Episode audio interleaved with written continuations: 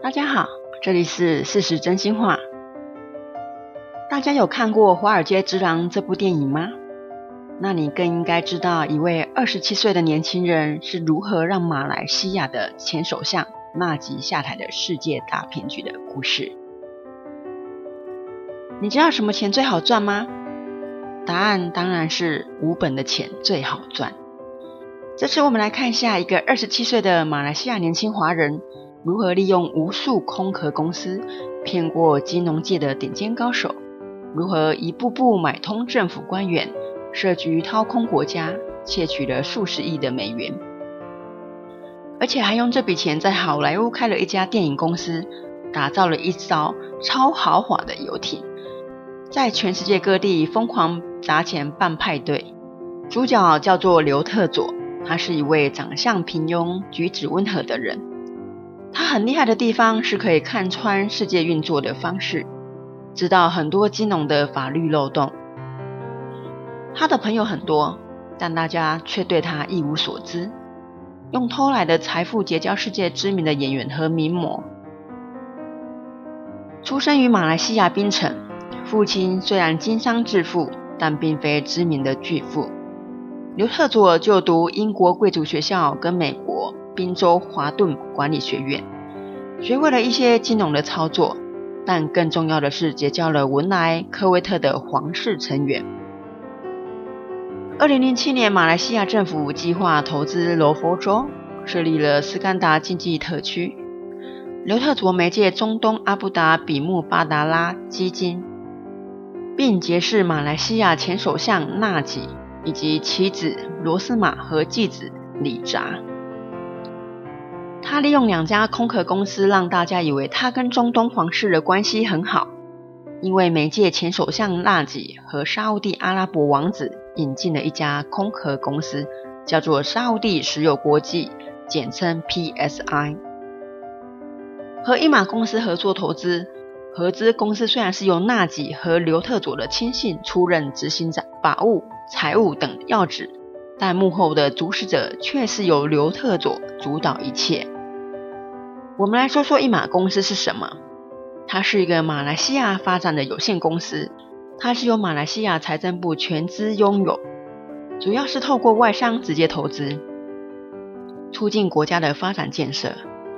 一马案在二零一三年到二零一五年被爆出负债四百二十一令吉，引发了贪污丑闻和争议。刘特佐利用空壳公司从一马公司套空的汇款七亿美元到自己虚设的账户，从中获取非常多的钱，用这些庞大的资金投资了两艘藻油船以及两家的发电厂外，还有在伦敦、纽约买了很多栋的豪宅，投资一家电影公司，制作了李奥纳多主演的《华尔街之狼》。买了一架私人飞机，以及一艘豪华的游艇，还有许多昂贵的珠宝、古董、名画。有一绝大部分是用来行贿用的，特别是纳吉他全家，部分自己留存。他用窃取来的资金过着豪奢的生活，结识了影剧界的巨星、名模、中东王室亲王，还有贿赂马来政府的高官。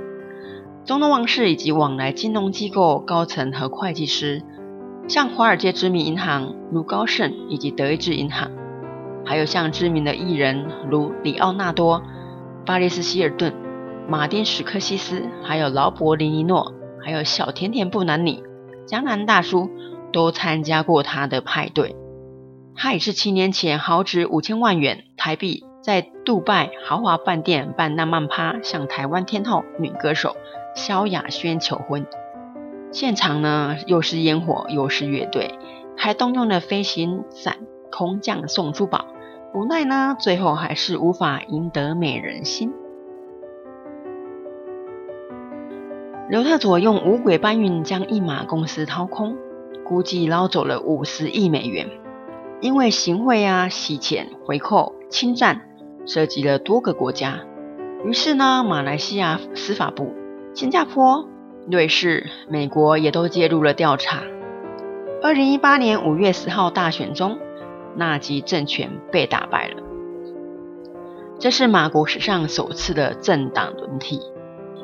马来西亚政府反贪污委员会于七月三号逮捕了纳吉，在他家起出了一万两千件的珠宝，五百六十七个名牌包，四百二十三个手表，还有两千八百万美元的现金，合计两万七千四百万美元的财物。刘特佐早在二零一六年新加坡就已经通缉他了，目前仍在逃亡中。刘特佐发言人透过电邮发表声明的回应，他说他是无辜的，有信心可洗清不白之冤。还有媒体报道他躲藏在台湾，大马警方也寻求国际刑警协助引渡刘特佐，还有他的父亲刘福平。这本书呢叫做《鲸吞亿万》，它的英文版于二零一八年九月上市，是由《华尔街日报》两位记者著作。目前也有中文版。想要了解更多的话，像图书馆也有外借。一直以来，骗这个行业是无所不在，只是骗多骗少而已。这个故事有点长，如果您已经听到这里的朋友们，非常感谢。今天就到这里了，下次再见哦，拜拜。